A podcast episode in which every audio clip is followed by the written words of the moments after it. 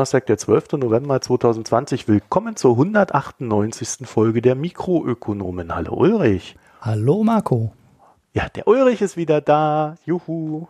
Ja, er hat diese Woche am Donnerstagabend erst, äh, ich habe es gerade noch nachgeguckt, 36,2 Stunden gearbeitet nach vier Arbeitstagen. äh, ja, ähm, aber die beiden Wochen vorher waren noch eine Nummer härter. Von daher, diesmal schaffe ich's.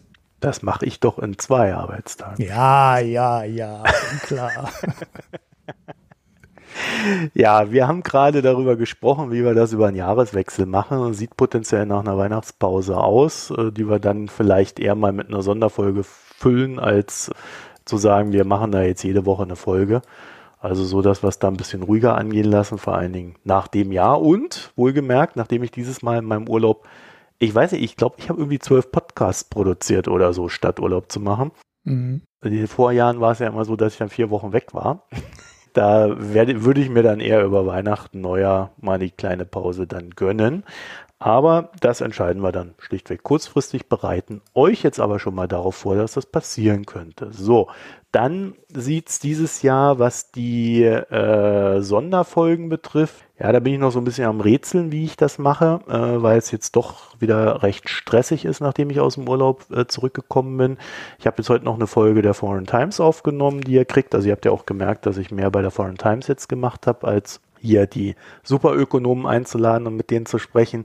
Einfach, weil ehrlich gesagt ich das Bedürfnis hatte, auch mal wieder etwas politischer äh, mich euch weiterzubilden und äh, mich damit zu beschäftigen und das so für meine Seele gebraucht habe. Da gibt es dann jetzt noch eine weitere Folge also. Ja, und ansonsten, ja, wir haben, wie ihr wisst, ein Newsletter, da müsste demnächst mal wieder eine neue Veröffentlichung kommen, sage ich mal ganz vorsichtig. Und ansonsten möchten wir uns dafür bedanken, dass ihr uns Spenden, Premium-Abos und Daueraufträge sendet, schickt, abschließt, überweist, sonstiges. Ja, vielen Dank dafür. Danke. Und wenn ihr uns dann noch kontaktieren möchtet mit der einen oder anderen Frage oder dem Hinweis, dann könnt ihr das machen. Facebook, Reddit und Twitter wäre das at Mikroökonom mit OE und per E-Mail an mich mh.mikroökonom.de. Und worüber sprechen wir heute nicht, Ulrich? Hm. Es gibt vieles, über das wir nicht sprechen. Ähm, Sach Sachverständigenratsgutachten. Ähm, aber das ist mal doof, wenn wir das sagen, äh, weil das mache ich ja dann vielleicht nächste Woche mit der Hanna, ne? Hm. äh, ja, ja. Wobei wir ja beide schon festgestellt haben, wir finden den jetzt nicht so ausgesprochen spannend diesmal, ne? Ja, es sind schon, glaube ich, ein paar Kapitel drin, wo man ein bisschen was zu sagen kann. Äh, manche Sachen sind so, wie man erwarten kann. Und ich habe mich, wie in den letzten Jahren eigentlich auch immer, an äh, den ja, wie heißt das Kapitel immer? Eine andere Meinung ähm, von Achim Truger. Eine andere, einen anderen Einwand gibt's diesmal nicht, ja, alle vier oder fünf Der fehlende Part, haha. die, genau, die kommen alle von Achim Truger. Und ähm, ja, da könnte man sich schon ein bisschen dran abarbeiten. Aber du hast ja mit dem Sebastian Dulin auch schon wieder einen Podcast dazu gemacht, den ich auch gehört habe. Und vieles von dem, was ich dazu sagen würde, ist da schon drin. Aber vielleicht ähm, ist in dem Green Bonds Thema oder in der CO2 Grenzsteuer vielleicht doch ein bisschen Meat noch drin, was ich dann mit der Hanna irgendwie nochmal durchquatschen kann. Schauen wir ja, mal. Green Bonds ist da, glaube ich, ein schönes Thema. Ja, das ist aber, das ist wirklich das langweilig. Das sind zwei Seiten, da steht drin, der Markt Nein, ich meine generell. ja, ja, ja, das Thema ist, so, ist total interessant. Genau, das habe ich auch seit 14 Jahren hier auf der Liste stehen, aber nie reingenommen. Das, was da jetzt im Sachverständigenratsgutachten steht, ist aber, das sind zwei Seiten und das ist dünn, also da ist irgendwie nichts Interessantes ja. drin. Erstaunlich, ne? Mhm. Ist eigentlich so ein Thema, was jetzt so richtig hochploppt, äh, auch äh, weil Lagarde ja angekündigt hat, dass sie da in diese Richtung gehen will und dass der Sachverständigenrat sich da eher nicht so äußert, ist ja pff, interessant. Genau, deswegen hatte ich das Kapitel auch gelesen, weil ich dachte, da hätten, wären sie auf die EZB, EZB-Vorschläge eingegangen, aber da ist nichts dazu drin. Hm. Naja, dann reden wir nicht über Donald Trump. Also äh, ich stelle ja jeden Morgen die Frage, wenn ich auf mein Handy gucke, ist er weg? Und dann sagt das Handy nein. nein, er ist nicht weg. Ja, verdammt. Aber wir reden auch nicht darüber, dass unser Freund Donald äh, zu, zu den Scammern übergegangen ist. wir werden euch da einen Artikel verlinken. Es gibt so eine schöne äh, Wahlwerbung, also so eine schöne äh, Spendenwerbung von Donald Da geht er jetzt hin und sagt, ja, schickt mir Geld, ich will gegen die, gegen diese Schweine von den Demokraten vorgehen, die wollen uns die, den Sieg klauen, ich will die alle verklagen und das mache ich jetzt und ihr gibt's Geld, wow, wir, wir gemeinsam schaffen das. Also wirklich ganz aufregende Sache. Und dann hat das Wall Street Journal mal so in die ins Kleingedruckte gelesen, wie man das bei Donald halt immer so tun sollte. Ne? Weil stellt man fest, oh, ein Teil des Geldes geht irgendwie, hä? Äh, zur Schuldentilgung von Wahlwerbung? Was? Äh, also zur Schuldentilgung seiner Campaign. Es geht in irgendeine komische Stiftung von ihm, mit der er im Nachgang noch Werbung, äh, also Politik betreiben will. Ne, das ist dann wahrscheinlich so ein Ding, wo dann immer, wenn ihm ein republikanischer Kandidat nicht passt, wird der dann niedergemacht. Mhm. Und dann äh, geht irgendwie Geld an die RNC. Und dann gibt es irgendwelche Caps. Erst wenn so und so viel Geld an die Stiftung und an RNC gegangen sind, alles drüber wird dann erst wieder an diese Legal Fights gegeben. Und da geht es um 5.000, 35.000 Dollar jeweils. Ist schon äh, interessant. Also wir werden das verlinken. Haben es jetzt aber auch nicht mehr geschafft. Und es war jetzt eigentlich auch nicht so spannend, das hier explizit zu besprechen. Naja. naja. Aber spannend, was da möglich ist. Und äh, im Gegensatz zum Wahlkampf ist es wohl nach der Wahl dann auch möglich, das Geld so einzusammeln und damit quasi zu tun, was man möchte. Im Wahlkampf, im Wahlkampf selber sind die Gelder ja äh, gebunden. Mhm. Also da ist, ne, sobald so eine kleine gesetzliche, äh, ich krabbe schon mal ein bisschen Kohle ab, Lücke da irgendwo ist, schwupps, ist der Donald da und krapscht sich die Kohle ab. ja, kann Larry Ellison ja nochmal Geld bezahlen, äh, damit er endlich dann TikTok kriegt. Die Nachricht fand ich auch sehr lustig in der letzten Woche dass TikTok äh, vor Gericht geklagt hat. Ähm, sie wüssten ja, oder ByteDance besser gesagt, ne, die Mutter, dass sie äh, jetzt mal gerne wüssten, was los ist, weil ihnen würde dauernd gesagt, es drohe, äh, dass sie TikTok in den USA verkaufen müssten an einen US-Investor. Aber sie hätten seit Wochen nichts mehr gehört von der Trump-Administration oder von der Regierung. Und sie würden jetzt gerne vor Gericht mal klären lassen, ob das jetzt noch akut wäre, dass die äh, TikTok verkaufen müssten oder nicht ja, weiß man auch nicht, ob das einfach nur Wahlkampfgetöse war oder ob Larry Ellison noch eine zweite Rate bezahlen muss, um Trumps Wahlkampfschulden dann zu tilgen. Ich, manche Sachen ja. sind echt in dem Umfeld, die sind so, äh, so absurd. Ja, vor allen Dingen, weil äh, Ellison sich ja zurückgehalten haben soll mit Spenden in diesem Wahlkampf. Was ja auch ganz interessant ist. Mhm. Aber er wird dann sicherlich in eine Stiftung seiner Wahl vielleicht ein bisschen Geld reinpumpen. Ja, so aus reiner Dankbarkeit. ja, wahrscheinlich. naja. Kommen wir, kommen wir mal zu den Sozialisten und Kommunisten. Ähm, die haben sich nämlich auch wieder ausgetobt. Unser erstes Thema: China kassiert die Internetwirtschaft ein. Aha. Da geht's ab, sage ich dir. Also, wir wissen ja schon seit längerem, dass mit China nicht gut Kirschen essen ist und das Land in den letzten Jahren unter dem großen Führer Xi Jinping immer aggressiver gegenüber seinen Nachbarn und internen Kritikern geworden ist. Also es reicht so von Annexionsgelüsten gegenüber Taiwan, Vertragsbruch gegenüber der Autonomie in Hongkong oder halt so Internierungslagern in Xinjiang hin. Professoren, die die Regierung kritisieren, werden gemobbt oder Länder, die diesen Professoren Preise geben, werden dann halt bedroht. Ne? Beispiel Schweden das war schon immer schlecht, so die letzten zwei Jahre, zwei, drei Jahre. Es wurde dann immer schlimmer. Und jetzt scheint so die nächste Phase des Crackdowns zu beginnen. Und zwar begann, also ich habe das Thema eigentlich schon so letzte Woche fast reingenommen, aber ähm, ihr habt es mitgekriegt, es gab einen großen Knall. Das weltweit größte IPO, also eine Neuemission eines Unternehmens, wurde abgesagt. Arn Financial, Tja, äh, ich habe da so Zahlen, 34 bis 37 Milliarden wäre der Börsengang groß geworden. Mhm. Und äh, ja, kurz vor Vollzug hieß es dann, nö, findet nicht statt. So, und danach war die äh, Informationslage etwas unklar und die Story war mir ein bisschen zu einfach. Also es gab einen offensichtlichen Auslöser und zwar der CEO von Alibaba, äh, der Mutterfirma von Ant Financial, hat in einer öffentlichen Rede, das ist der Jack Ma, den kennt vielleicht der ein oder die andere, Und er hat in einer öffentlichen Rede direkt auf äh, die chinesischen Behörden, äh, Regu Vulgo Regulierungsbehörden, eingedroschen, indem er erklärte, dass die traditionellen Banken mit einer Art von Pawn-Shop-Mentalität, also der Mentalität einer Pfandhausverleihung, agieren. So könne man ja kein Geschäft machen und äh, gerade so ein Internetunternehmen, also das geht so ja nicht. Das Basler Abkommen, also die internationale Bankenregulierung, besteht zudem aus alten Männern und die Welt würde sich nur noch um das Risikomanagement kümmern, nicht aber um die Entwicklung, um den Fortschritt. Mhm. Ja, und ein Kreditsystem basierend auf Big Data wäre die Antwort auf die Fragen der Zukunft, nicht Risikomanagement. Ja, das war dann so ein Ding, wo jeder wusste, aha, der hat Beef mit den chinesischen Banken und der hat Beef mit den chinesischen Regulierern.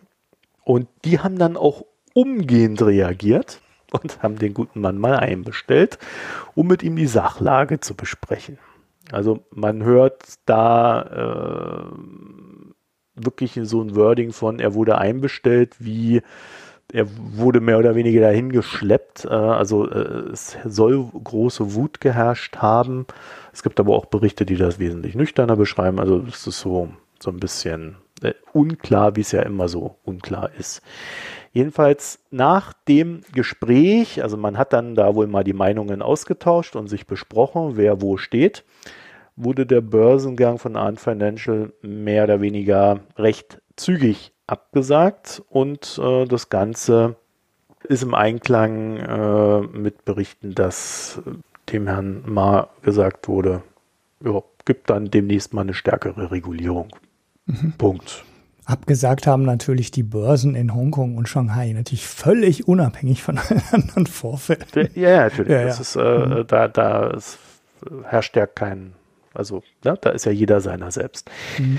Äh, ja, also schöne, schöne Story, ne? Kann man wieder so schön lästern. Der Chinese, man kennt das ja, ne? Der macht da alle platt, also fürchterlich.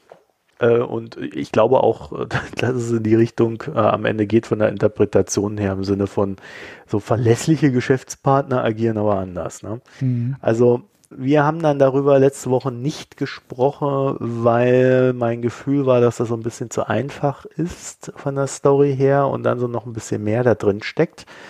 Und ich habe mich gewundert, dass er da so offen auf die Leute da losgegangen ist, ne? Der, der Jack Ma. Also äh, das war so ein bisschen, hm, ja, machst du ja eigentlich nicht ohne Not. Ja, und für wahr, es herrschte wohl eine gewisse Not, wie wir jetzt wissen. Äh, und zwar stand äh, Arn Financial schon länger in Kontakt mit den Behörden und es gab verschiedene Diskussionen darüber, wie regulativ mit Fintechs umzugehen ist. Meine Vermutung ist, die sich natürlich nur bedingt nachvollziehen lässt, dass äh, Jack Ma da schon ein paar Indikationen hatte, die nicht so ganz gut waren und er, naja, mehr oder weniger versucht hat, in die Offensive zu gehen. Also gesagt hat, okay, äh, die wollen mich hier regulieren, jetzt habe ich nur noch eine Chance. Ich versuche mal Aufmerksamkeit zu erregen und versuche die Öffentlichkeit, äh, vor allen Dingen die internationale Öffentlichkeit dazu zu benutzen, eine möglichst geringfügige Regulierung zu bekommen. Mhm. Ja, der Backlash war dann auch potenziell gewaltig. Aber lass uns mal kurz über das Geschäftsmodell reden, weil das ist der Schlüssel zum Verständnis. Alipay, das in Arn Financial drin liegt, ist ein Zahlungsabwickler. Oder lustiger gesagt, eine Bezahlplattform, sowas wie PayPal oder Wirecard. Also, wenn Wirecard es ernst gemeint hätte. aber das haben sie ja nicht. Jedenfalls, also Arn Financial macht einmal die Zahlungsabwicklung, aber sie verleihen auch Geld an ihre Kunden. Und wie auch Wirecard arbeitete man oder arbeitet man dabei mit einer überragenden Big Data Technologie, die die guten Kreditnehmer von den schlechten Kreditnehmern trennt und dadurch exzellente Auswahl betreibt und hohe Renditen ermöglicht. Mhm. Soweit die Werbung. Also ich glaube, das ist recht normal für ein Fintech, dass das der Pitch ist und äh, Arn Financial holt ungefähr 40 Prozent seiner Umsätze aus dieser Kreditvergabe. Also das ist schon gigantisch für die. Ne? Mhm. Äh, Ganze läuft halt über eine App, das ist ja immer ganz nett und für Arn Financial selber ist der Deal folgender. Das Unternehmen vergibt einen Kredit und von dieser und von der Kredit, also an irgendeinen App-Nutzer, ne, und von der Kreditsumme bringen sie 2% selber bei. Und 98% des Kredits wird über eine Partnerbank finanziert. Mhm. Und dafür kassiert man dann 2,5% Gebühr.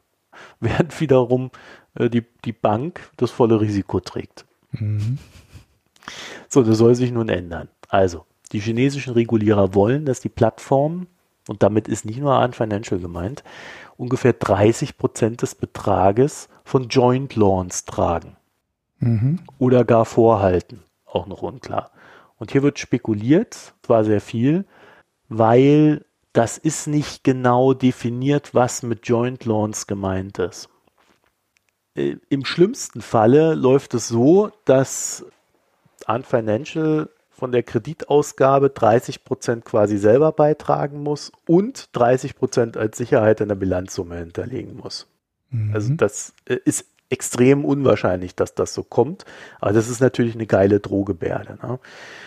Und dabei halt nicht wissen, was mit Joint Loans gemeint ist und äh, diese ganze Regulierung äh, gerade erst am Laufen ist. Ähm, so ein, also das beginnt gerade erst der Diskurs und Mitte nächsten Jahres gibt es dann vielleicht mal ein Ergebnis, zumindest ist das die Planung. Kann man jetzt ganz lustig spekulieren. Also wenn Ant 30 Prozent statt der bisher 2 Prozent beisteuern müsste, würde ich sagen, wäre das Geschäftsmodell, was sie bisher pflegen, ziemlich, naja, dahin. Mhm. Es gibt dann so Projektionen, nachdem sie 20 Prozent beitragen sollen und dann würde sich der Firmenwert ungefähr halbieren. Mhm. Bei 5 Prozent wären es 10 bis 15 Prozent Marktwert, also da sieht man schon, äh, da, da muss um jedes Prozent gekämpft werden und da könnte man auch vermuten, dass das der Grund ist, warum er da so offensiv geworden ist. Äh, eine offene Frage bei der ganzen Sache ist, darf Ant Financial das Geld, was sie vorhalten müssen, bündeln und weiterverkaufen. Na, also sie vergeben mhm. den Kredit, halten die 30 Prozent vor, dann bündeln sie das Ganze in einem Paket und verticken das weiter an andere Investoren, nehmen dafür das Geld ein und mit dem Geld, was sie äh, aus dem Paket dann wiederbekommen, was natürlich ein bisschen weniger sein wird, können sie dann wieder neue Kredite äh, sich holen. Ja, also das könnte so eine ganz gute Lösung sein, auf die man sicherlich auch spekuliert. Und es könnte aber natürlich auch sein, wenn es völlig schief geht, dass das nicht erlaubt sein wird und dass dann eine, eine komplett krasse Regulierung kommt, die dann äh, an Financial mehr oder weniger zu einer ganz normalen chinesischen Bank macht, uh, inklusive allen möglichen Regulierungen, die da noch dazugehören. Ne? Also es geht ja dann nicht nur darum, da so ein bisschen Kreditabwicklung zu betreiben, sondern äh, auch alle möglichen äh, ja, man nennt es tatsächlich Chinese Walls, einzuziehen in die Unternehmen und ähnliches, äh, Eigenkapital, das vorgehalten werden muss und so weiter. Also was halt jede Bank so tun muss. Und damit wären die Fintechs äh, in China dann mehr oder weniger tot. Also mhm. dann machen die vielleicht noch ein bisschen Big Data, aber da sind dann keine sonderlich hohen Renditen dann mehr da drin.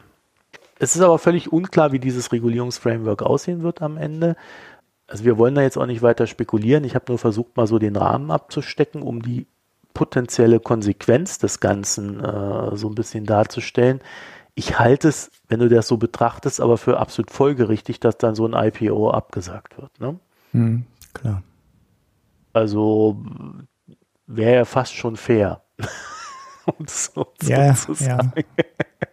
Ich glaube, so ein Wall Street Banker hat gesagt, komm, pff, scheiß drauf, machen wir trotzdem. Ja, ja, wäre schon hart, wenn die, das ist ja ein komplettes Umkrempeln des Geschäftsmodells. Ja, äh, Sie werden vom, genau. vom, vom Vermittler eines Kredits quasi, um ja sehr stark vereinfacht, ne, vom Vermittler eines Kredits werden sie zu einer Bank, die den Kredit vergibt. Und das sind natürlich zwei komplett unterschiedliche, hast ja gerade erläutert, Geschäftsmodelle. Ja. So, und äh, aufmerksame Hörerinnen und Hörer haben ja schon gemerkt, da endet die Geschichte nicht, weil äh, das betrifft wirklich nicht nur an Financial, sondern äh, dieses äh, Regulierungsframework, was da gerade ausgearbeitet wird, das ist wirklich eine komplette Neudefinition des Regelwerks für Internetunternehmen. Das betrifft hauptsächlich Fintechs, aber nicht nur, sondern da geht es auch um so Sachen wie Wettbewerb und kompetitives Verhalten also das Spektrum reicht von Datenmonopolismus, der geregelt wird, Kartellbildung, die verhindert werden soll, Äh, das sind dann so Sachen wie Exklusivverträge, die ja jemand abschließt, um äh, Musikstücke nur bei sich zu behalten, womit dann aber irgendwie verhindert wird, dass Konkurrenten da in diesen Markt reinkommen und, und so weiter und so fort. Und ihr erinnert euch, die VIEs, ja, die betrifft das auch. Mhm. Die werden jetzt nämlich höchstwahrscheinlich, ähm, und das ist total spannend, einer Genehmigungspflicht unterliegen. Also man hat ja immer gesagt, ne, das sind diese Variable, Variable Interest Entities, die, die, die wurden irgendwann mal eingeführt und geduldet. Wir haben da mal eine Folge zu gehabt, da mhm. könnt ihr das nachhören. Aber äh, am, am Beispiel TikTok, das ist nämlich so ein Teil. Also die landen dann, diese Unternehmen landen dann irgendwann über Verschachtelungen an auf den Cayman Islands und können dann von dort aus äh, auf dem amerikanischen Kapitalmarkt gelistet werden oder äh, per Neuemissionen an die Börsen gebracht werden.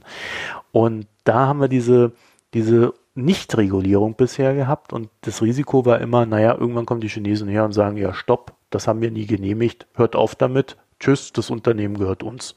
Mhm. so, stehst du dann als angelsächsischer Investor stehst du dann halt da mit deiner Beteiligung an so einer Firma auf den Cayman Islands und die Chinesen sagen, ja, pff, was habt ihr mit uns zu tun?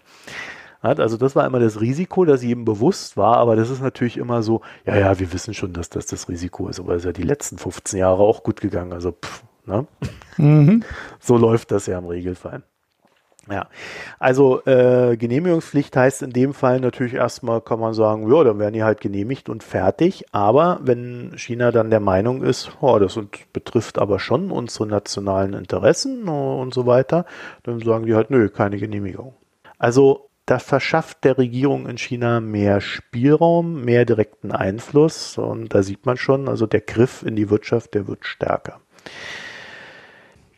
Thema Datenschutz ist auch ein Thema bei dem Ganzen. Ähm, zum Beispiel könnten Unternehmen nicht mehr so ein Direct Targeting betreiben, also indem sie gucken, was, was macht denn der, der Einzelne da so im Internet, ja, und dann nehmen wir das doch mal und schicken ihm dann genau passende Sachen zu. Also so ein richtiges, krasses, unanonymisiertes Tracking.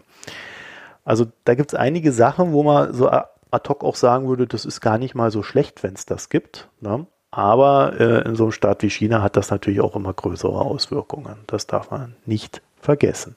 Mhm. Siehe Uiguren.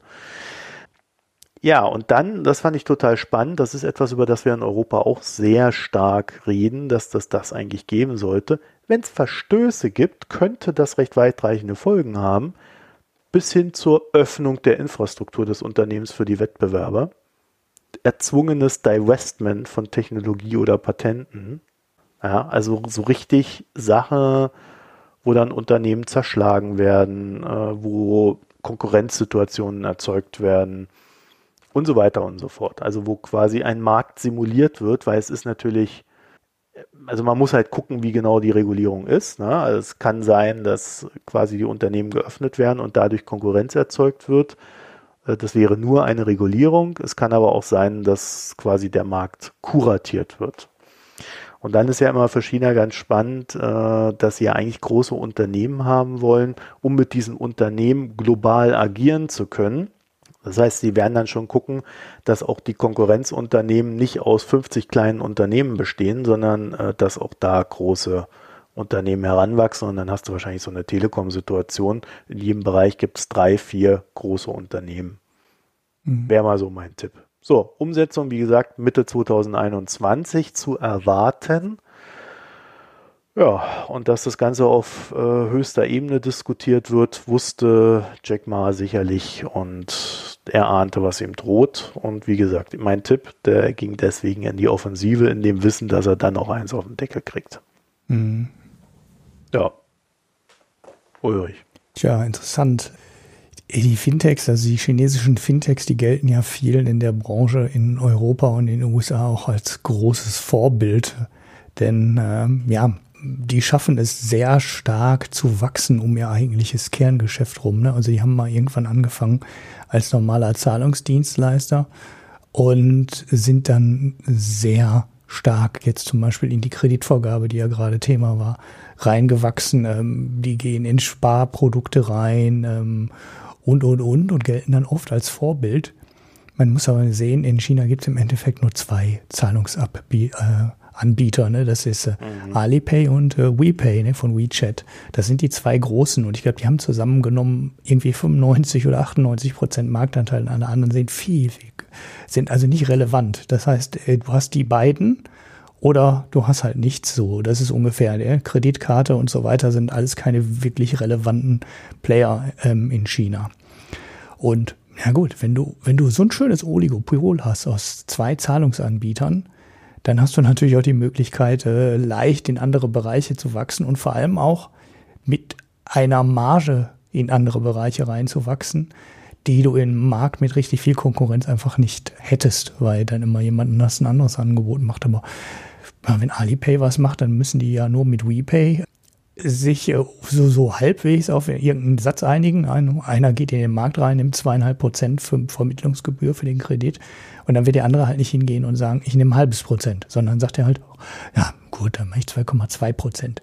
Und dann haben die beiden die super Marge und äh, sonst verdient ihm ke keiner in dem Markt irgendwie Geld.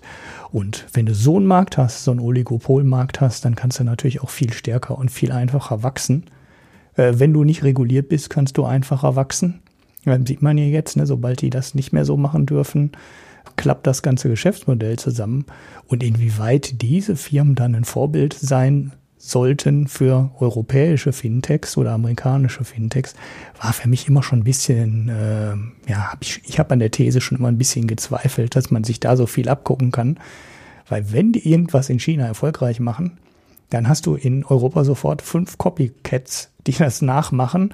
Dann hast du maximale Konkurrenz und keiner davon fährt die Margen ein, die Alipay oder WePay dann äh, einfahren. Und das ist dann kein Versagen der europäischen Firmen, dass sie das nicht hinkriegen, sondern die sind sofort im völlig anderen Wettbewerbsumfeld als die beiden Chinesen, die das unter sich aufteilen. Ob man daraus, ne, das war mal die, meine Zweifel an den beiden Großen in China. Das ist halt überhaupt nicht vergleichbar mit dem europäischen Markt. Ja, ich finde halt total interessant, dass man da ja dann auch sieht, dass äh, hohe Renditen und große Marktdurchdringung halt auch wirklich immer eine Frage von ja, Regulierung sind. Mhm. Ja, also mal abstrakt betrachtet, abseits vom äh, China, das ja äh, in gewisser Hinsicht auch einige Schwierigkeiten äh, aufweist. Aber ähm, wenn der Staat halt sagt, ich reguliere das jetzt, ja, dann wird das halt reguliert. Mhm. Und dann äh, ist das bei aller Technologie halt alles nicht mehr so geil. so. Ich denke, ja. ich denke, da äh, sieht man schon, dass es halt Möglichkeiten gibt und ähm, da muss man sich halt angucken, welche auch in einem demokratischen System sinnvoll sind weil da geht's ja dann halt eher um Gerechtigkeit gegenüber dem Kunden und der Konkurrenz und so weiter. Ne? Mhm. Und ähm, unter dem Aspekt finde ich das tatsächlich ganz interessant, da mal dann drauf zu schauen, weil wir müssen ja nicht alles kopieren, was da in so einer Diktatur geschieht. Mhm. Ja, ja. So, Jetzt kommen wir zum nächsten Diktaturthema, Flüssiggas. Diktaturthema. Ja, ähm, wir hatten das ja hier schon zweimal, habe ich gesehen. Ich dachte, wir hätten das eigentlich erst einmal besprochen, aber wir haben tatsächlich schon zweimal über Flüssiggasterminals in Boah, nicht, dass das jetzt überflüssig in Deutschland Überflüssiggasterminals. Ja, so könnte man das allerdings auch nennen, weil die Frage ist, die Frage ist ja offen, ob wir die Dinger wirklich brauchen oder nicht. Ähm, das haben wir ja auch schon mal diskutiert. Wir waren mal in der 118 hatten wir das, glaube ich, erste Mal drin. Die Sendung mit dem sensationellen äh, Titel Kaffee und Koks. Und äh, dann irgendwie 20 Folgen später oder so hatten wir es dann nochmal. Beim ersten Mal haben wir so ein bisschen den Aspekt rausgepickt, äh, warum es die Dinger überhaupt mehrfach gibt, also geben soll. Ne? Also erste, die in der ersten Folge haben wir diskutiert, warum gibt es denn überhaupt so ein LNG-Terminal? Äh, also LNG ist ähm, Flüssiggas, ne? also das, was du mit Gas machst, um das äh, transportieren zu können, kühlst es runter auf, weiß nicht, 150 Grad oder 160 Grad, irgendwie sowas um den Dreh. Dann wird's halt flüssig, äh, passt mehr auf einen Tanker und dann kannst du das Ding halt in Tankern über die Weltmeere schippern. Eigentlich braucht es Deutschland das ja nicht, weil wir haben sehr viel Gas aus Russland. Wir haben demnächst vielleicht noch eine Pipeline mehr über die noch mehr Gas kommen könnte, was wir aber in den Mengen einfach gar nicht brauchen, weil das könnte über die bisher bestehenden Pipelines schon alles problemlos nach Deutschland kommen. Und äh, ja, über Südeuropa und über den Balkan gibt es ja auch Pipelines, die dann aus Aserbaidschan kommen und so. Das heißt, äh, Problem an Gas zu kommen, gibt es in Deutschland nicht. Trotzdem hat man überlegt, irgendwann mal politisch Flüssiggasterminals in Deutschland aufzubauen, weil Deutschland hat bisher noch keins. Wenn Flüssiggas von woanders, also vom Persischen Golf oder aus den USA nach Deutschland kommen sollte, müsste das im Moment über Amsterdam oder Seebrügge kommen. Das sind Belgien und die Niederlande. Die sind eher mit dem Gasnetz verbunden. Ich glaube, das französische Terminal könnte man wahrscheinlich auch benutzen.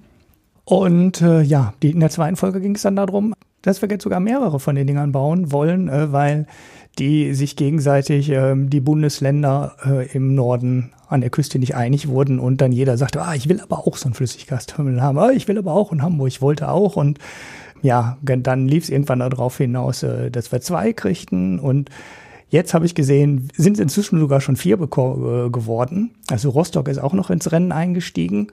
Und äh, ja, jetzt haben wir vier. Aber die eigentliche Nachricht, weswegen ich das Thema wieder aufgenommen habe, ist, wir haben jetzt gar nicht mehr vier, sondern wir haben nur noch drei. Wilhelmshaven ist nämlich aus dem Rennen. Ähm, da steht zwar ein vorläufig in der Überschrift drin, aber Uniper, ähm, also die, die alte, was war das, E.ON, also konventionelle Energieerzeugung von E.ON, die inzwischen nach äh, Finnland verkauft wurde, äh, ja, sehen wahrscheinlich das Potenzial dieses Standorts nicht mehr. Jetzt wundert man sich ein wenig, wieso sehen die auf einmal das Potenzial nicht mehr? Überrascht mich etwas, weil ich habe da auf Twitter ein bisschen drüber diskutiert und habe dann gesehen, dass sich seit 2018 ein paar Sachen auch doch deutlich geändert haben. Also dieser Markt an sich läuft wohl ganz gut. Also zwei, in der ersten Folge hatten wir, glaube ich, gesagt, dass die aus, dass die Dinge eigentlich komplett überflüssig sind, weil die Auslastung der vorhandenen Terminals so hoch ist, äh, so niedrig ist, äh, dass wir das nicht bräuchten. Also wenn Deutschland da Flüssiggas haben wollte, dann wären halt in Belgien und in den Niederlanden noch so viel Kapazitäten da, dass man das noch dazu bauen könnte. Aber ja, das sieht doch inzwischen ein ganzes Stückchen anders aus und der Markt scheint ganz gut zu wachsen. Die Auslastung in den Niederlanden liegt inzwischen bei 78 Prozent. Die Auslastung in Belgien liegt bei 65. Klar, da ist immer noch Potenzial, aber das ist deutlich höher als die Zahlen, die wir damals hatten, als wir die, das Thema das erste und das zweite Mal besprochen haben. Und das Terminal in Polen, in äh, Swinemünde oder, oder Swinowice, das ist inzwischen sogar, das ist zwar kein großes, ne, aber das ist inzwischen zu 87 Prozent ausgelastet und die planen auch eine Erweiterung. Ja, jetzt helfen mir mal, wie, wenn, wenn das immer mehr ausgelastet ist, wieso sagt man dann, ich sehe das nicht mehr. Genau, das ist ja genau der Widerspruch. Ne? Also wir hatten vor zwei Jahren, wir hatten vor zwei Jahren gesagt, äh, die Dinger sind total überflüssig, weil wir könnten es über Belgien, die Niederlande holen und da ist noch genügend Potenzial da. Damals lagen die Auslastungen äh, deutlich niedriger als die Zahlen, die heute da sind. Jetzt könnte man langsam aufgrund des Marktwachstums damit argumentieren, dass man äh, die Flüssiggasterminals braucht weil halt die, weil die Nachfrage halt auch da ist. Ne? Das Zeug kommt an, Niederlande hat zu tun, Belgien hat zu tun und dann kannst du halt auch noch eins daneben stellen und damit auch Geld verdienen. Was halt eine These war, vor zwei Jahren hätte ich gesagt, ne, Quark. Die haben ja, wir haben ja genug Kapazitäten hier. Wer soll jetzt dafür bezahlen oder ne, wer soll dann nach Brunsbüttel gehen oder nach äh, Wilhelmshaven gehen? Wenn da schon gut ausgelastete Terminals liegen, äh, die halt zumindest ihre Fixkosten schon mal drin haben. Die können ja dann immer einen besseren Preis machen als jemand, der ganz neu kommt und äh, den niedrigsten Preis machen muss oder den besten Preis machen muss. Ja, jetzt ist der Markt gewachsen. Trotzdem zieht sich Juniper jetzt zurück. Die ganz einfache und billige äh, Argumentation war natürlich, Donald Trump hat verloren. Jetzt kauft Deutschland kein äh, Flüssiggas mehr und jetzt braucht keiner dieses Terminal mehr.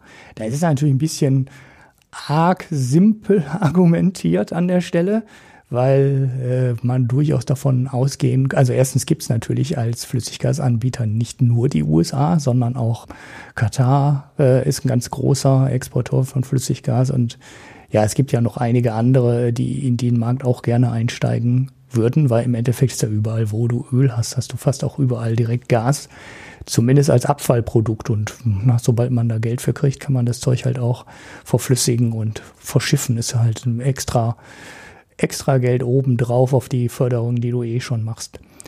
Ich wundere mich, dass man jetzt aus diesem Markt an der Stelle äh, sich dann doch zurückzieht und dieses Flüssiggasterminal nicht aufbauen will. Also entweder ist Uniper jetzt doch zu der Erkenntnis gekommen, wir machen es nicht, wir haben ja im Ausland genügend, oder wir brauchen doch nicht so viel Gas, äh, weil wir haben ja genügend Pipelines. Oder das Dritte, was sein könnte, ist, die politische Unterstützung für dieses Projekt ist einfach weg. Also das war ja damals ein Versprechen von Peter Altmaier, der gesagt hat, wir wollen in Deutschland zwei Flüssiggasterminals aufbauen. Das war relativ klar ein Entgegenkommen gegenüber den USA und Donald Trump, der ja sein Handelsbilanzdefizit ähm, mit Deutschland senken möchte. Und das kriegen wir halt nicht hin, wenn wir Gas über Belgien und die Niederlande importieren. Das geht ja nicht in die direkte Handelsbeziehung rein, sondern äh, dafür müsste das Flüssiggas halt richtig direkt in Deutschland ankommen. Ähm, ansonsten wird es ja nur die Handelsbilanz mit den Niederlanden verbessern, verbessern oder die Handelsbilanz mit Belgien verbessern. Und äh, das wird ja dann äh, Donald Trump nicht merken, weil der wird ja weiterhin sagen, die Deutschen ziehen uns über den Tisch, weil die verkaufen uns ja viel mehr Sachen als wir denen verkaufen. Ja, ich bin ein bisschen unschlüssig, wieso das jetzt gescheitert ist, aber ähm, naja, also der der Altmaier, der wollte zwei Terminals. Genau, drei sind noch ja. in der Planung. Ja jetzt. eben, da kann ja noch eins wegfallen. ja, ja, klar. Äh, jetzt frage ich mich nur, warum ist Juniper, die das erst so toll fanden, jetzt auf einmal ähm, auf, auf dem Rückzug und hat keine Lust mehr auf dieses Projekt. Ja, man muss ja seine Ressourcen auch konzentrieren und wenn es dann irgendwie vier gibt und du vielleicht die Indikation hast, dass du jetzt nicht ganz vorne stehst, ähm, dann sagst du, okay, tschüss und konzentrierst dich auf die anderen wichtigen Sachen in deinem Leben. Das andere, was ich, was ich noch sagen wollte, war, äh, einer, einer der wichtigen Punkte vorherigen Folgen war, äh, egal ob wir das brauchen oder nicht. Ja, also es wurde ja damals so gesagt, ach, die Merkel, das wird Donald eingeknickt. Bäh. Äh, es ist halt so, rein wissenschaftlich betrachtet oder rein ökonomisch betrachtet, da wo es diese Flüssiggasterminals gibt, gibt es niedrigere Gaspreise. Mhm. Selbst dann, wenn die nicht benutzt werden. Es, ja, ja. Es, lohnt sich so aus deutscher Sicht, aus gesamtdeutscher Sicht, dem Russen so ein Ding hinzustellen und zu sagen, du, pass da mal auf, ne, wenn du da den Preis so hoch machst, dann hole ich mir das beim Ami. Mhm. ja, ja, so, das ist äh, so genau. diese Richtung. Das ja. äh, ste steht im Kommentar noch unter der alten Folge, dass Litauen genau das gemacht hat. Die haben ein Flüssiggasterminal aufgebaut das Ding ist auch nicht wirklich toll äh, ausgelastet, aber sie haben sofort, als sie das Ding in Betrieb genommen haben, bei Gazprom einen besseren Preis rausgeholt, rausholen können. Das heißt, äh, die Macht an der Stelle, die so ein Terminal hat, ist schon relativ hoch. In den Berichten, die ich äh, zu dem Wilhelmshaven-Thema oder zu diesem LNG-Thema jetzt grundsätzlich gelesen habe, steht aber drin, dass Deutschland eigentlich bei Gazprom einen sehr guten Preis hätte und es eher unwahrscheinlich ist, dass äh, Deutschland dadurch strategisch was gewinnen würde für den für einen besseren Preis auch für russisches Gas. Mhm. Kann man jetzt ohne. Ist natürlich schwierig, weil ja. man kann ja einen guten Preis auch verlieren. Ja, also. Ja, ja, gut. Das kann, genau. Es kann auch ein Hedge sein, einfach eine Absicherung, dass Gazprom nicht an der äh, Preisschraube dreht. Ich glaube aber, dass äh, der interessante Punkt immer der ähm, Handelsdefizitaspekt äh, gegenüber den USA war. Weil, wie gesagt, sonst hätte man nie in Deutschland so ein Ding bauen brauchen. Dann hätte man auch mal sagen können, lass das Zeug doch über Rotterdam kommen. Da kommt der Großteil unseres Öls auch her. Ähm, tut nicht weh, aber wie gesagt, das ist halt nicht gut für die direkte Handelsbilanz Deutschland, äh, USA, die eigentlich auch Schwachsinn ist, ne? muss man ja sehen. Ähm, die EU Deutschland, ne, sieht man halt, Rotterdam ist ja teilweise auch der Hafen äh, für, für Deutschland. Und natürlich sind die Handelsbilanzen da total durcheinander. Also die Niederlande sind ja eine klassische Handelsnation. Und man darf eigentlich keine direkte Handelsbilanz zwischen Deutschland und den USA ausrechnen, weil die aus vielen Punkten verfälscht ist. Man müsste eigentlich immer hingehen und ähm, eine Handelsbilanz EU USA nehmen zum Vergleich. Und daraufhin könnte man dann ein Urteil fällen oder ähm, ja, vielleicht politische Maßnahmen ergreifen. Und bei so, so eng vernetzten Volkswirtschaften wie Deutschland, Benelux, Frankreich und die ganze EU halt sind, kann man da nicht einzeln, ein einzelnes Land rauspicken und sagen, äh, wir haben da eine zu hohe Handelsbilanz, wir haben da ein zu hohes Handelsbilanzdefizit, ihr seid böse. Das ist einfach äh, schon relativ schlimmer Unfug. Aber es war halt Trump.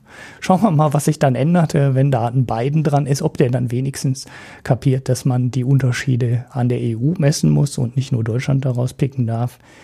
Ja, ein bisschen Grund zu mehr Rationalität gibt's ja. Ich rechne nicht mit so wahnsinnig äh, irren Änderungen in der Politik, aber zumindest äh, etwas mehr Rationalität könnte in die Diskussion kommen.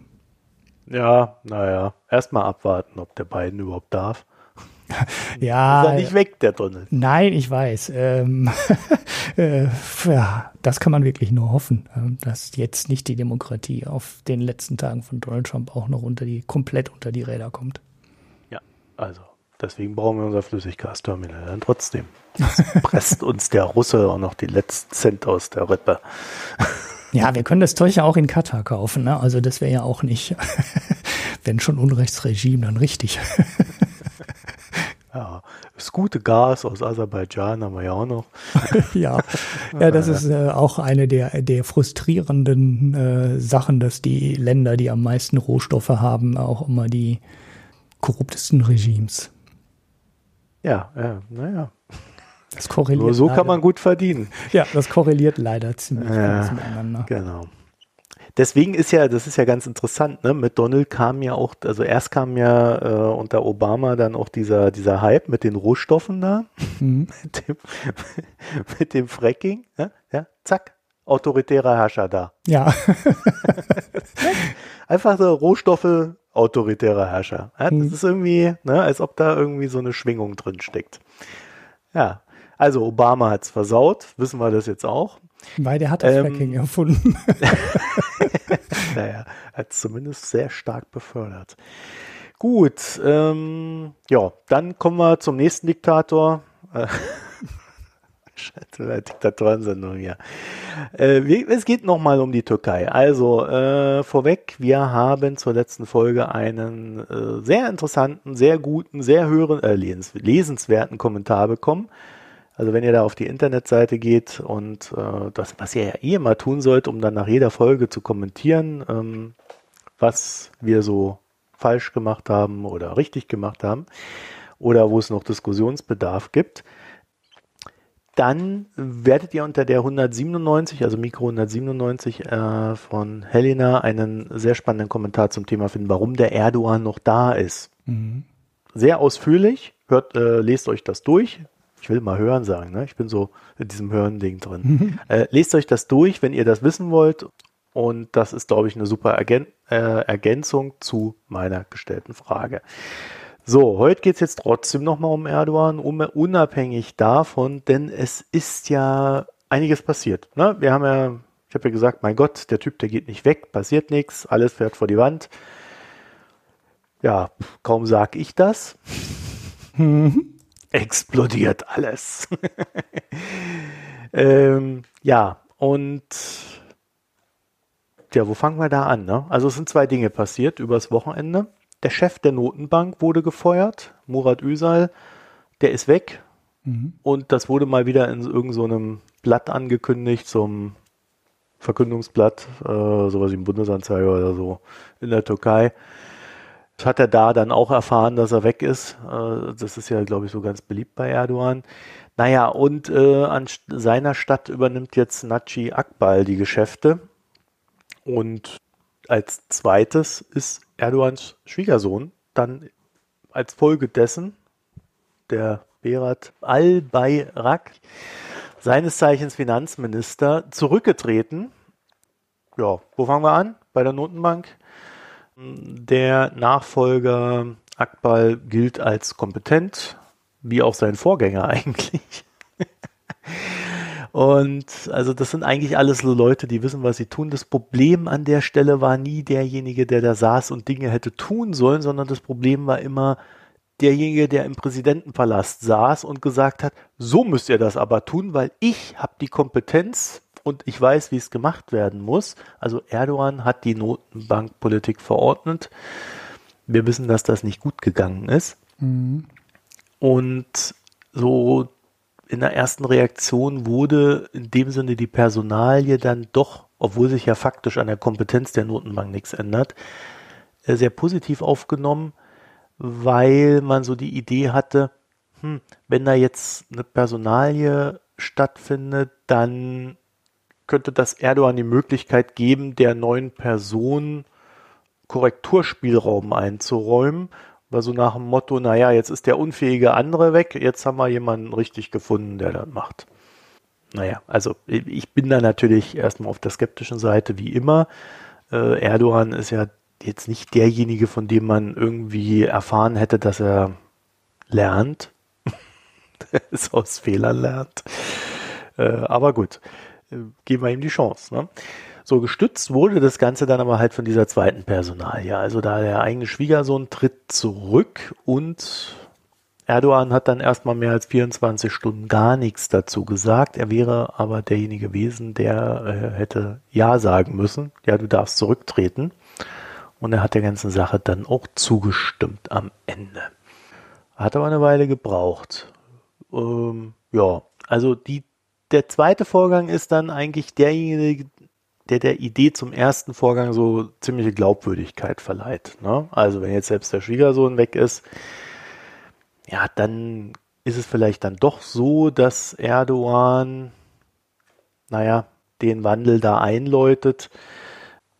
Eine Sache ist jedenfalls klar, der Schwiegersohn, der galt nie als kompetent.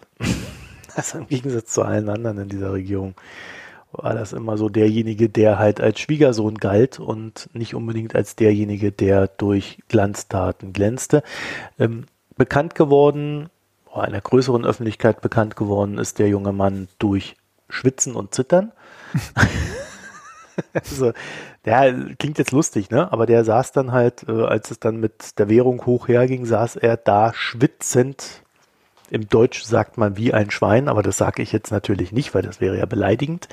Und hat irgendwie gesagt, nein, es ist alles in Ordnung, ist nichts passiert, gucken, gehen Sie weiter, gucken Sie weg und kaufen Sie unsere Währung. Und bei Investoren hat er eigentlich nie durch Kompetenz überzeugt. Es gab ja Investorenkonferenzen, auf die er schlichtweg nicht vorbereitet war oder auch vielleicht gar nicht vorbereitet sein wollte. Also ich würde sagen, das ist so ein Ding, dass der da nicht mehr ist, ist für jeden erstmal eine Erleichterung. Also er hat keinen guten Ruf, Rücktritt positiv und die offizielle Lesart ist, dass er aus gesundheitlichen Problemen zurückgetreten ist. Ich sage ja, gut, bei, der, bei den Schwitzanfällen ist das glaubwürdig. Vielen Dank. Äh, wir ahnten es schon immer. Gute Besserung. Und tschüss.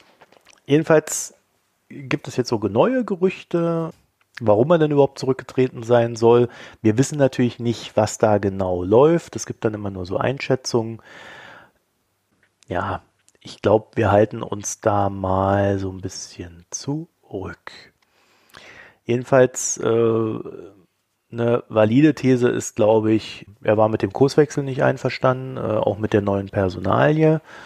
Und ich denke, wenn man dabei bleibt, macht das auch halbwegs Sinn.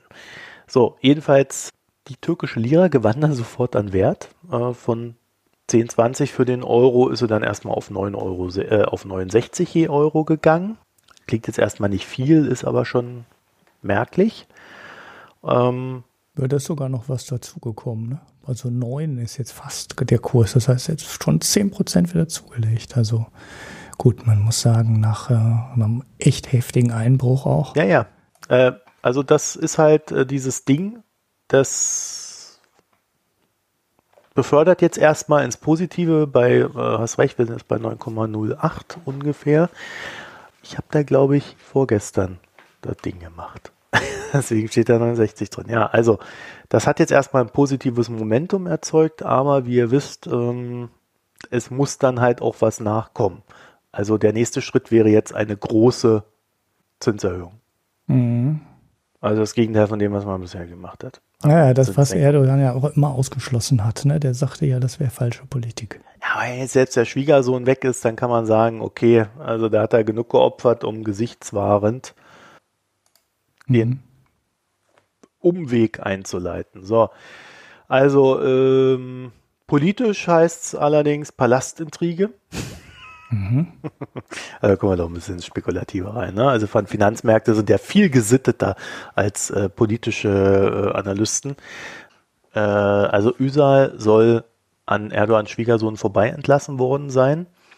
Ähm, so ein klassischer Erdogan, der entscheidet halt, macht das dann da in den Amtsblättern bekannt und schwupp ist der weg.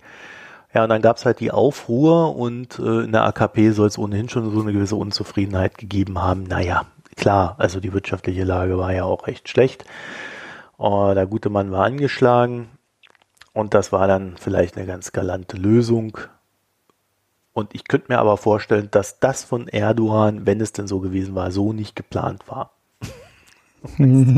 also ich könnte mir nicht, kann mir nicht vorstellen, dass das so geplant war von ihm, weil das ja auch ein Zeichen von Schwäche für ihn gewesen wäre. Und ja, interessant fand ich halt, dass es so generell dann so Überlegungen gibt, dass da ja in der Partei doch noch so eine gewisse Checks and Balances gegenüber Erdogan da waren, äh, die dann dafür gesorgt haben, dass er sich da an der Stelle nicht durchsetzen konnte. Wir werden euch einen Artikel verlinken von Al Jazeera, die haben den ganzen Gossip da aufgeschrieben. Mhm. So, jedenfalls sein Nachfolger, und ich lese da immer Lufti Elvan, aber es ist der Lutfi Elvan, ist kein Unbekannter, auch er gilt als, naja, tatsächlich recht äh, kompetent, hat auch schon so verschiedene Ämter in der Regierung inne gehabt, ähm, weiß also, wie das Spielchen läuft und hat die entsprechenden Stränge in der Hand, äh, die ihn vielleicht ein bisschen absichern, hat dann auch als erstes Preisstabilität versprochen. Mhm. Wissen wir, ja gut, das muss ja nichts heißen, wenn er das verspricht. Wir warten dem dann wieder zu. Das Ding ist halt, auch Erdogan hat dann eine Rede gehalten in der er erstmal, also Wachstum versprochen hat, neue Strategie, wir wollen jetzt Wachstum, niedrige Inflation und wir wollen internationale Investments. Und diese internationalen Investments, die sind der Punkt, an dem man sagen kann, hm, wenn er das wirklich ernst meint, dann muss sich die Notenbankpolitik tatsächlich ins Gegenteilige umkehren. Mhm. Tja, also es gibt jetzt mehrere Indikationen in diese richtige Richtung. Deswegen ist der Kurs der Lira, glaube ich, dann auch entsprechend stärker geworden mhm. im Vergleich zur, zu den anderen Währungen. Und wie nachhaltig das alles ist, das ist jetzt die große Frage, die sich für jeden stellt. Also, mhm. das weiß Gott allein. Punkt. Punkt. Hm. Vielleicht kehrt jetzt Erdogan ja doch auf den normalen Weg zurück und äh, stärkt schwache Währung über hohe Zinsen. Und Ach, so wer glaubt ne? das, ne? Das ist halt so. Ja, ja, es ist, wird auch echt interessant, wie er den, den Spin da, dahin bekommt. Ne? Also er hat sich ja sehr exponiert und gesagt, das ist alles Quatsch. Aber das macht er ja jedes Mal. Ne? Genau, und äh, aber jetzt ähm, muss er ja irgendwie so halbwegs glaubwürdig den Weg zurückbekommen. Ähm, von. Also er hat jetzt zwei inkompetente Leute entlassen. Er hat den Notenbankchef und den Finanzminister, seinen Schwiegersohn. Ja, ja, jetzt, aber die. Jetzt sind die wirklich kompetenten Leute. ja, ja, gut, aber er, er hat ja die, das ist ja das Problem der meisten Autokraten. Die meinen ja, sie müssten immer in allen äh, Gebieten mitreden und hängen sich dann bei vielen Sachen halt auch aus dem Fenster. Es ist ja nicht so, als hätte man hinter den Kulissen äh, geflüstert, äh, dass Erdogan vielleicht mal den Hinweis gegeben hätte, dass die Zinsen nicht zu stark steigen dürfen, sondern er hat es ja öffentlich im Fernsehen gesagt. Ne? Also es war ja keine geheime Politik, sondern er hat ja ganz klar gesagt, nein, Zinsen sind evil, äh, die müssen runter und mit hohen Zinsen macht man die Wirtschaft nur kaputt und man muss die Zinsen senken und das regt die Wirtschaft an und dann wird die türkische Lira stark. So war ja seine Argumentationslinie. Gut, das ging nicht auf äh, und jetzt muss er halt irgendwie äh, das doch schon hinkriegen, dass das Geschwätz von gestern ihn nicht mehr interessiert. Gut, das schaffen die meisten Autokraten dann auch, aber äh, finde find ich dann schon interessant, wie er es dann äh, hinbekommt, äh, das konsistent jetzt äh, neu zu argumentieren. Er kann jetzt natürlich sagen, ich halte mich jetzt raus. Ne, also jetzt haben wir eine unabhängige Notenbank. Nein, der sagt und einfach, so der sagt einfach, jetzt sind endlich, äh, endlich tut mal jemand, was ich sage. Ja, und seht ihr, es klappt. Ja. ja, ja, warten wir mal. Naja, ja. also, naja, also jedenfalls äh, die große Stabilität äh, hat er ausgerufen und äh, im ersten Moment hat das der Türkei so als strategischer Schritt äh, erstmal Luft verschafft. Ne? Und mhm. jetzt ist halt die Frage, also äh, natürlich willst du äh, ausländische Investoren haben, ne? Mhm. Bloß, die müssen halt auch Vertrauen in dich haben. Und da sehe ich eher das Problem. In der Türkei kriegt er das verkauft. Aber äh, wir hier im Westen, wir sitzen halt äh, da und wissen ja, was er so alles äh, im Laufe der Jahre erzählt hat und wollen es auch wissen. Das ist immer das ganz Wichtige. Ja, also pff, da sagt dann vielleicht die Bundesregierung um die, naja, äh, aus strategischen Gründen, ja, okay, VW kann ja mal eine Fabrik bauen, ne? Aber äh, ansonsten sehe ich da, also ich sehe das als schwierig an. Mhm. Aber gut, äh, wir werden das in den nächsten Monaten und Jahren weiter verfolgen. Und ich glaube, das ist der Moment, Ulrich, auf den du schon die ganze Zeit gewartet hast der Gesellschaftsteil. Ja, wir könnten natürlich auch noch kurz was zu dieser unglaublichen Deutschen Bankanalysten-Geschichte heute erzählen, äh, wo, wo jemand äh, in einer Studie vorgeschlagen hat, das Homeoffice zu besteuern. äh, ich äh, bin etwas, äh, ganz kurz, ich bin etwas sehr verwirrt, weil ja. Wieso? Das ist doch völlig logisch. Ja, man nimmt nicht mehr teil an, am, am wirtschaftlichen Leben, wenn man im Homeoffice sitzt. Und deshalb. Nein, nein, nein, nein, nein, nein. Deshalb muss das, man strafbesteuert wusste, dass du das falsch erzählst. ja, das ist wieder dieses Twitter, ne? So als, ah, die Deutsche Bank. nein, das ist doch völlig klar. Wenn du im Homeoffice sitzt, Ulrich, ja, dann brauchst du doch kein Auto mehr. Dann kaufst du kein Auto. Dann geht's VW schlecht ja, dann bricht da die Infrastruktur zusammen, die ganzen Parkhäuser müssen abgerissen werden, du gehst nicht mehr in die Stadt, kaufst dort ein, die ganzen Geschäfte, alles klappt zusammen. Ja, ja genau. wer soll diesen Strukturwandel bezahlen?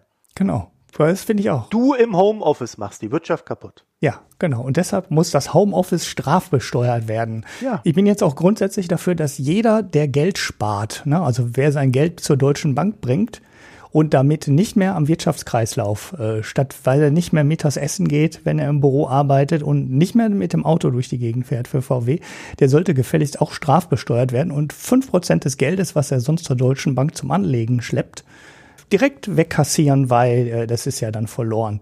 Also das könnte man genauso verargumentieren. Das ist ja schon äh, sehr seltsam, sehr seltsam, was der, die dann da errechnet haben.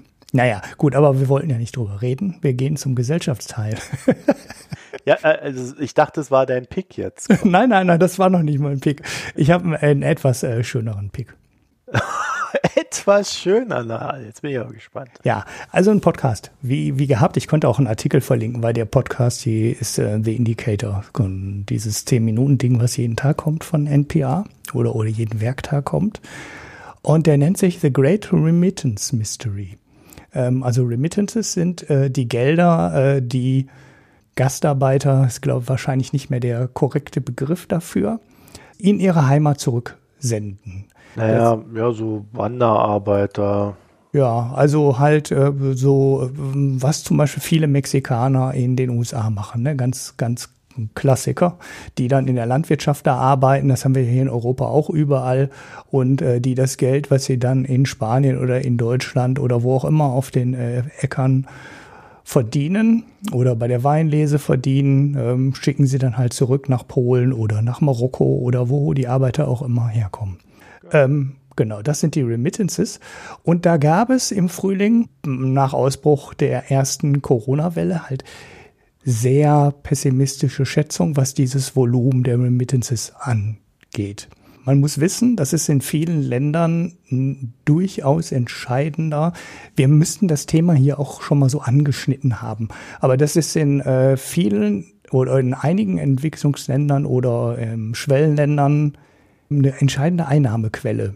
Das Geld, was äh, von was halt aus dem Ausland von Familienangehörigen in die Heimat versendet wird jedes Jahr. Das ist ja auch ein riesiger Markt, gibt ja auch Fintechs, die sich darum kümmern, äh, die, diesen Geldfluss preiswerter, schneller und sicherer zu machen. Die dann halt von den, was nehmen die Western Union und so, die nehmen ja teilweise 6, 8 Prozent Gebühren, also da hast du als Fintech auch eine gute Marge, wenn du da an dem Geschäft mitmischt. Ja, und das Interessante daran ist, diese negativen Prognosen aus dem Frühling, also die Weltbank hat das geschätzt und die ist davon ausgegangen, dass die Remittances dieses Jahr um etwa 20 Prozent sinken und dieser Effekt ist komplett ausgeblieben. Ganz im Gegenteil, die Remittances haben sich sogar noch erhöht. Ja, ähm, klar. Was heißt denn klar? Ich meine, immerhin hätten ja, die, hätten die ja ähm, unter der Krise auch leiden können und weniger Einnahmen haben können und einfach gar kein Geld mehr. Ja, potenziell, aber in den USA haben die zum Beispiel von der, von der Auszahlung der Arbeitslosenversicherung profitiert. genau. Ähm, aber ich wollte das nicht spoilern jetzt. Ne? Ach so.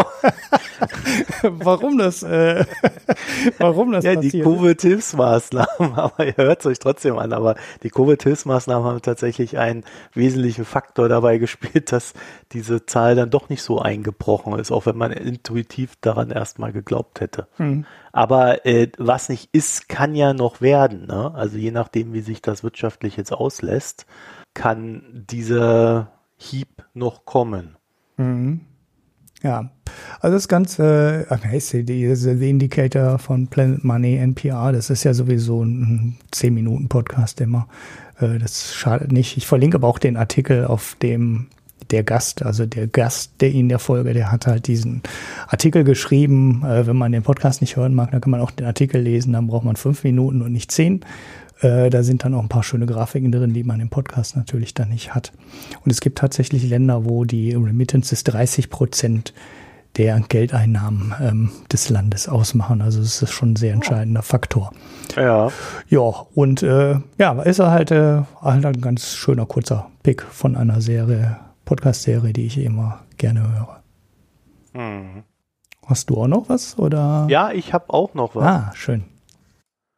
Es gibt von es gibt von Penguin Books mhm. gibt es eine Serie an Büchern, äh, die sich so mit den amerikanischen Grundlagen beschäftigt. Ich lese gerade beispielsweise die American Political Speeches. Dann gibt es so auch noch die Lincoln Speeches äh, und ähnliches. Also äh, so richtig ähm, tief rein äh, an die Grundlagen dieses Landes, also Verfassung und so weiter. Ne? Also gibt es alles Mögliche in dieser Reihe. Die, die sind aber auch mal nicht teuer, diese Bücher, der fünf bis acht Euro, je nachdem, was es ist. Und ich äh, habe mir das vor, vor ein paar Jahren, also vor zwei, drei Jahren, habe ich mir da mal das erste gekauft und habe jetzt langsam mal angefangen, da zu lesen. Mhm. Wie es halt immer so ist, ne? Liegt dann ewig rum und immer fängst mal an zu lesen. Und diese Reden, also quasi die Reden, die Amerika definiert haben, die USA, äh, die fand ich bisher total spannend. Ich habe jetzt die Hälfte äh, rum von dem Buch und das ist total interessant, das so zu lesen. Was mich so ein bisschen stört, ist, äh, dass sie äh, eigentlich so richtig einsteigen erst im 20. Jahrhundert. Also sie haben zwar am Anfang ein paar vorherige Reden, aber die meisten sind dann aus dem 20. Jahrhundert. Und wenn man sich dann halt mal so Reden von Roosevelt durchliest, ne, New Deal und so weiter, mhm. das ist der absolute Hammer, wenn du das liest und gleichzeitig den US-Wahlkampf dir betrachtest. Also das ist wirklich lohnenswert, das im Abgleich mal zu lesen. Roosevelt hatte ja auch mit diesen ganzen Trusts damals zu kämpfen und wie er definiert, äh, ja, also wir haben ja jetzt gelernt, dass wir ein anständiges Unternehmertum haben möchten und so weiter. Und dann guckst du da so drauf und dann ist dir dieser Donald Trump und mhm. es ist einfach wirklich total spannend zu sehen, was damals Usus war und was heute da verloren gegangen ist an Denken. Und ähm, ich glaube, da darf man auch mal drüber nachdenken, dann so jeder für sich. Äh, aber ich würde auf alle Fälle, äh, vielleicht unabhängig von den Büchern, empfehlen, mal diese Roosevelt Inauguration Speeches sich durchzulesen. Das ist äh, total spannend äh, im Abgleich zur heutigen Zeit. Mhm. Ja, ich guck mal, dass ich das dir verlinke. Also zwei, also diese zwei, also einmal äh, die, die Reden von Roosevelt und einmal so ein Buch. Mhm. Ja, hast du ein Bier getrunken? Nö, Ich muss zu viel arbeiten. Zu so schönen Sachen komme ich nicht mehr. Tja, siehste. Jetzt sag nicht, du hast ein gutes Bier getrunken. Ich habe ein Bier getrunken und zwar war ja gestern der 11.11., .11., wie ihr wisst. Mhm. Und die, die mir auf Instagram folgen, wissen, in Köln war am 11.11., .11., also eigentlich ja am, äh, vom 10.11.22 Uhr bis 12.11. 6 Uhr ein Alkoholverbot im öffentlichen Raum. Mhm. Und wie das halt so ist, wenn man mir was verbietet. Jetzt bin ich ja mal gespannt, wo der öffentliche Raum war. Ja, habe ich das Fenster aufgemacht und Bier. Und mich mit einem Bier ans Fenster gestellt und mal so raus, um im öffentlichen Raum zu sein. Und äh, habe ein, mir ein Bier besorgt gehabt. Jetzt muss ich mal kurz gucken hier in meinem Handy, wie das heißt. Brewdog Kiezkeule. Aha. Scheiß Name. Dry-Hopped Exportlager. Also äh, irgendwie bin ich gerade so bei den trockenen äh, Exportlagern. Das ist jetzt schon das zweite, glaube ich.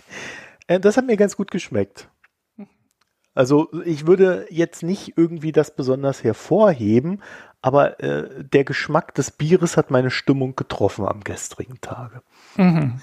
Ich glaube nicht, dass, äh, also in einer anderen Stimmung könnte das wieder anders sein, sondern das war einfach so, das hatte zusammengepasst. Also wer ein bisschen Eskapismus betreiben möchte und ähm, dafür ein passendes Bier sucht und äh, auf diese trockenen äh, Sachen steht, ja, da seid ihr, glaube ich, gut aufgehoben.